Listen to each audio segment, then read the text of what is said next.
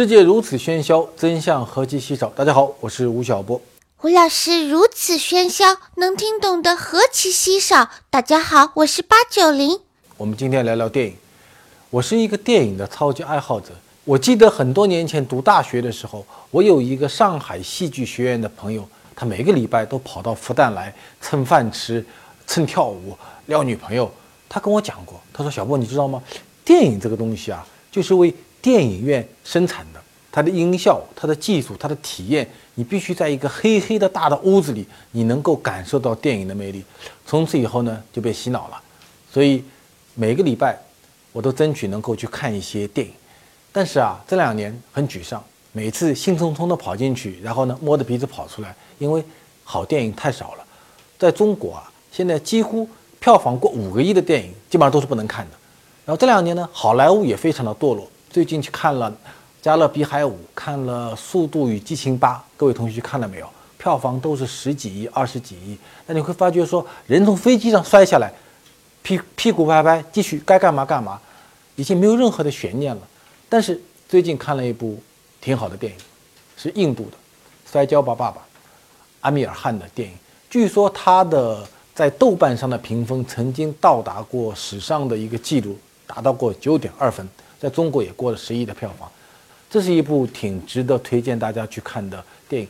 它讲的是什么呢？《摔跤吧，爸爸》讲的是一个印度的摔跤冠军，他退役以后呢，回到了农村的一个村庄里，他呢决定要把自己的儿子培养成一个印度的世界摔跤冠军。结果呢，生小孩，一个女儿，两个女儿，三个女儿，四个女儿，连续生了四个女儿，觉得人生要破灭了。然后突然发觉说，哎，女儿居然也能够玩摔跤的。所以呢，他就把他两个女儿开始用魔鬼式的训练，为了让女儿学摔跤啊，早上五点钟开始叫他们起来跑步，然后呢，把他们的头发剃成一个小假小这样的，然后呢，叫村里的小男生陪着两个女儿练摔跤，然后呢，就成立了一个成为了村里的一个笑话。这部电影讲的是一个魔鬼父亲和两个女儿的一个励志的故事，它是一个非常具有普世意义的。励志故事是一个正能量故事，但同时呢，它也直击了印度社会的几个社会的疾病，比如说，印度是一个父权主义的社会，所以你从这部电影中可以看到印度女生、印度女性对自我命运的一种抵抗和觉醒。另外呢，印度是一个人口大国，但你发觉没有，每一次的奥运会、亚运会比赛都看不到印度运动员的身影。那么，运动。体育在印度的这种没落是什么原因造成的？第三呢，这部电影还讲了很多印度基层官员的不作为的行为，所以它是一个跟印度当代社会有强大关联度的一个电影。同时，在我们中国人看来，在中国市场上也得到了很大的一个呼应。这部电影啊，今天在中国已经过了十个亿的票房。你知道它在北美的票房是多少呢？我查了一下，是一千两百万。美金，所以你看，今天啊，即便是在全球的电影市场上，中国也是一个非常大的一个票仓市场。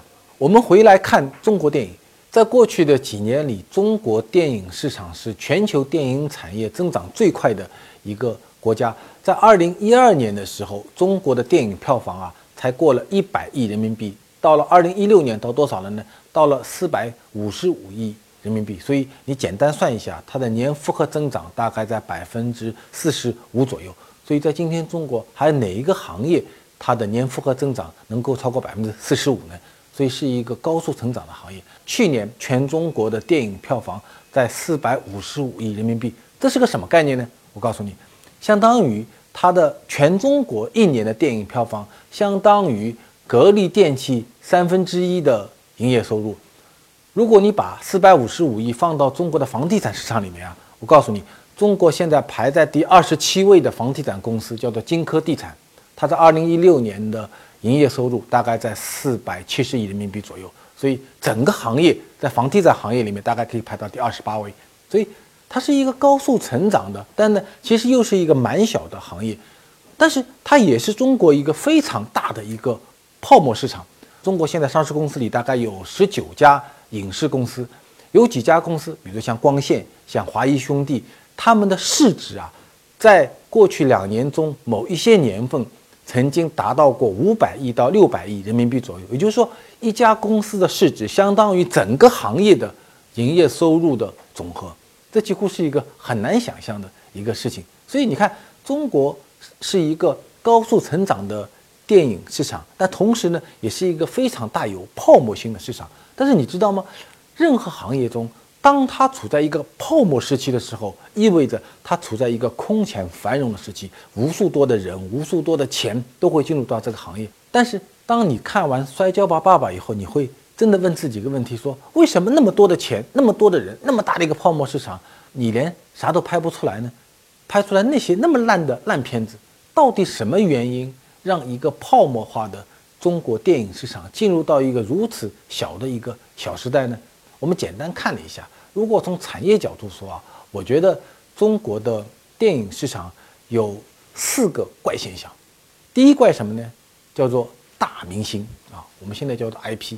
我记得一年多前啊，我曾经参加了一个电影的讨论会啊，有几个导演、投资人要拍电影，说那么这个电影啊要投多少钱，有多少票房呢？大家拿着笔开始算啊，说这个电影。如果我们请某一个一线的男明星啊，他等于六千万的票房；一线的女明星，她等于一点二亿的票房；二号女明星、三号男明星是谁等于多少？然后呢，导演请谁等于多少？哦，把名单加在一起等于一个票房的数字。然后根据这个票房数字呢，可以算出一个他的投资的回报率。这就是今天的大明星制。我给大家看一张表是。摔跤吧，爸爸！他的一个投入的分配的饼图，大家看，在这个饼图中啊，我们看到《摔跤吧，爸爸》这部电影，它的所有的投资费用里面，日常制作费占到了百分之三十，特效呢占了百分之十五到二十，场景搭建占了百分之十五，利息和融资成本百分之十，市场费用百分之五，演员成本是多少呢？是百分之十五到百分之二十。这就是今天印度电影的成本构成的饼图。如果你拿中国的电影公司来画这张饼啊，我告诉大家，一半以上是演员成本，百分之十五是市场费用，百分之十五是融资成本。你这样加一下，算下来，你看真正的用在电影的日常制作、特效和场景搭建上面，整个一个投入大概就不到百分之三十了。所以钱花到哪去了呢？钱都花到明星身上去了。所以你看，今天中国出现一个景象啊，一部电影拍出来，投资人赚不到钱，电影公司实际上也赚不到钱。真正赚到钱的是谁呢？是那些明星，是那些 IP。所以明星成为了中国电影市场最大的一个获益者和最大的一个泡沫所在。第二个大是大公司。去年十一月份的时候。冯小刚啊，曾经拍过一部电影，叫做《我不是潘金莲》。这部电影上线没几天，小刚居然写了一封信，叫做《潘金莲致王健林先生的一封信》。潘小姐说什么呢？说我这个电影啊上线了，但是在你万达院线中的排片率非常非常的低。哎，说很愤怒，说你王健林同学，你的度量实在是太小了！这件事情闹得很厉害，包括今年。摔跤吧，爸爸上线，它引进方是华谊兄弟。然后呢，万达影院啊，在开始几天，它的整个一个全院线的排片率只有百分之三。这背后是一个什么景象呢？是中国今天电影市场一个非常非常大的问题，就是一部电影，你想从生产到我们老百姓去看，中间有几个过程。第一。它有一个制片公司，第二，它有个发行公司，第三呢，它有一个院线公司，是三个产业链，让我们能够看到一部电影。今天中国出现的最大的一个电影问题是什么呢？是制片公司、发行公司和院线公司是三体合一的。你要知道，在将近一百年前啊，好莱坞开始崛起的时候，当时也出现过中国这样的一个景象。当时在一九二零年代的时候。美国好莱坞的几家公司，比如说派拉蒙、米高梅、华纳兄弟、环球等等，这几家公司占到了北美百分之八十的票房。这几家公司不但控制了好莱坞的电影的生产，同时呢，拥有整个北美院线百分之八十的播出厅，所以造成个情况是什么呢？是只要这五家电影公司做的电影，然后会在所有电影院中会有一个优先的播出权，造成什么情况呢？造成是整个好莱坞地区那些中小的电影公司，那些独立导演，他们做的任何的一个片子都没有办法被排到电影院里去。所以在一九二零年代的时候，这个事情啊遭到了美国舆论和法律的重大的质疑，大概花了将近二十年的时间，从一九二零年到一九四九年，美国终于通过了一个法案，叫做派拉蒙法案，就是强制规定以派拉蒙电影公司为代表，说你呀，在电影行业中你只能干一件事情，要么呢你是拍电影的，要么呢你是放电影的，所以。电影公司和院线公司必须要强制性的切割开来，这个是造成后来美国电影繁荣发展的一个重要的一个法律性的依据。今天中国从潘金莲给王健林写信这件事情可以看到，中国今天真的电影行业需要一部派拉蒙的法案，否则啊，大公司既控制了资本，又控制了明星，又控制了院线。中国电影行业真正具有独立精神的那些小成本的那些中小电影公司的发展是绝无任何的可能性，这是中国电影的一个重大的一个疾病。第三个疾病是大资本。中国今天的上市公司中啊，上市影视公司有十九家，而影视公司成为了过去两年里中国资本市场被泡沫炒作最大的题材之一。你知道吗？在全球的电影市场，过去一百多年里，欧美电影公司上市是非常非常少的。为什么呢？因为在资本市场看来啊，今天你做出了一部十亿美金票房的电影，但是它并不意味着你下一部电影啊也会有十亿美金的票房，因为它受市场波动非常非常的大。所以电影本质上来讲是一个非标品。没有人能够保证一个导演、一个演员他持续的拥有一个非常大的一个票房的号召力。所以，电影公司在资本市场，在全球资本市场，并不是一个很好的标的物。即便你上市，你的市盈率也非常非常的低。比如在香港上市的电影公司的市盈率大概就在十倍左右，你知道吗？在中国地区，过去两年中，曾经有一些影视公司的市盈率曾经达到过一百多倍。今天有十九家。影视上市公司过去两年里面，他们不断的炒作各种各样的题材，像割韭菜一样的去割中国股民的钱。比如在去年四月份的时候，有一家创业板的上市公司叫做唐德影视，我去查了一下，它在二零一六年一季度的时候，它的整个营业收入是多少呢？是六千零四十六万人民币左右。它的净资产呢是八点七亿人民币。它的市值多少呢？在去年，有超过了一百二十亿的市值。然后呢，他在四月份，就是这家影视公司宣布啊，说要花四亿多人民币去收购一家叫爱美神的电影公司。这家公司是在二零一五年注册的，当时注册资金是三百万人民币。它的大股东叫做范冰冰，所以要花。四个多亿的现金去收购一家一年前刚刚成立的一家空壳公司，这件事情在去年的中国资本市场曾经引起过很大的一个争议。深交所曾经专门就这件事情向唐德影视发过一个关注函，让他们注意这个事情背后的重大的风险提示。结果几个月后，在资本市场和股民的压力下，这种交易最后没有完成。但是啊。在二零一五年、一六年，像这样一个影星、一个导演拿了几个剧本、拿了几个 IP，就被估值为三个亿、五个亿、十个亿的事情，一直层出不穷。最后导致的结果是什么呢？是到了今年以后，证监会终于下决心了，说以后啊，这些影视公司的上市以及上市公司对影视公司的并购，必须要非常非常的。谨慎。第四个怪现象呢是大票房。过去五年里，中国电影产业发生的最大的一个变化是两个。第一呢，是它的院线被几个大的院线公司所控制住了，形成了一个相对垄断的一个地位。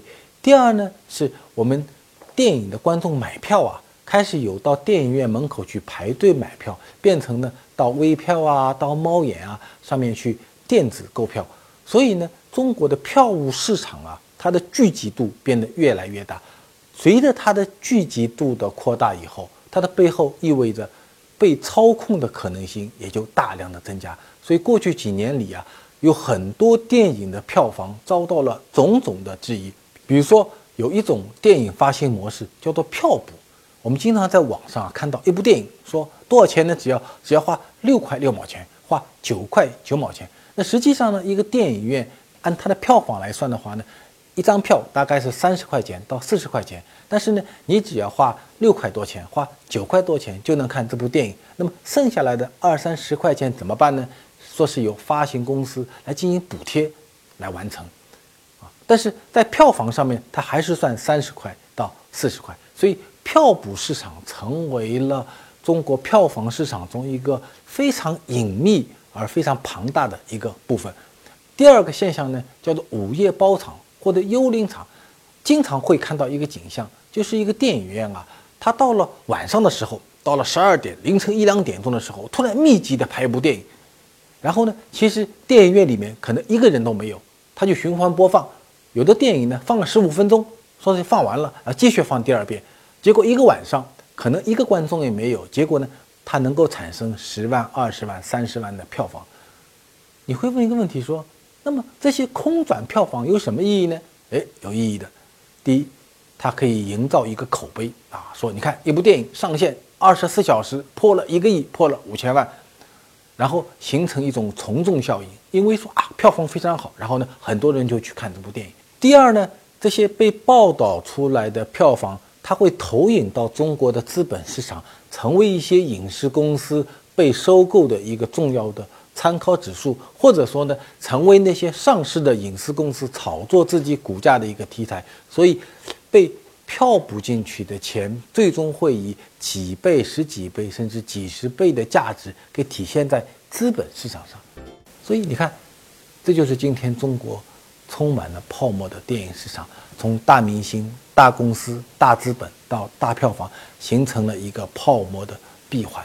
正是在这样的泡沫闭环中，我们看到了中国电影的一个怪景象，就是有一些啊口碑非常好的电影，但是呢。它的票房却非常差，而有一些呢口碑非常差的电影，但是它的票房呢却惊人的好。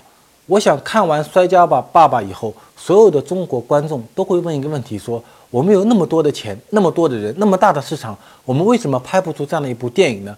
或者中国的电影人也在问自己一个问题：为什么我们拍不出这样的电影呢？其实啊，中国的电影人正处在。历史上最好的一个时期，但是你也知道，说中国的观众看上去人傻钱多，但是他最终还是会用理智，用那张票来表达自己的立场。在二零一五年的时候，中国的票房市场已经达到了四百四十亿元，大家当时大家都在说，二零一六年肯定会突破六百亿元，但实际上是多少呢？是涨了十多亿人民币，而且是在二零一六年，中国的万达、华谊。光线三家公司的市值就被蒸发掉了一千两百七十亿元，所以在一个泡沫化成长中的市场中，我们更加要呼唤一种体制的变革，能够让在这个电影市场上，让我们的年轻的导演、年轻的演员认真的去拍每一部电影，来对得起我们这些热爱电影的人们。老师，未来职场会青睐什么样的人才呢？我在想，在人工智能的冲击下，未来真正在职场上能够生存下来的人，都是那些那些有创意、有创新精神的人，而不是那些循规蹈矩的人。下一个问题也和未来有关，吴老师，您觉得中国未来五十年城市会演化到一个什么样的形态嘞？我想看不到五十年吧，能够看得到的未来十年，呃，是大城市会越来越大，啊，中国拥有千万人口级的城市可能会超过二十座，呃，这些大城市中，呃，它的产业结构会变得越来越复杂，生活成本会越来越高，这是一个情况。第二呢是很多中型城市会出现人口的空洞化，然后第三呢是有一些中产阶级会从大城市游离出去，呃，把自己跟城市之间形成一次解放。老师，我很好奇呀，方便透露您手机上经常用的网站或者 App 是什么吗？这还真不能告诉你，因为没有什么特别的东西。因为我，我很多的新闻信息，大部分是来自于朋友圈，还有呢就是腾讯新闻、今日头条等等的。另外呢都是一些工具性的东西，可能我很多的资讯还是来自于呃图书阅读多一点。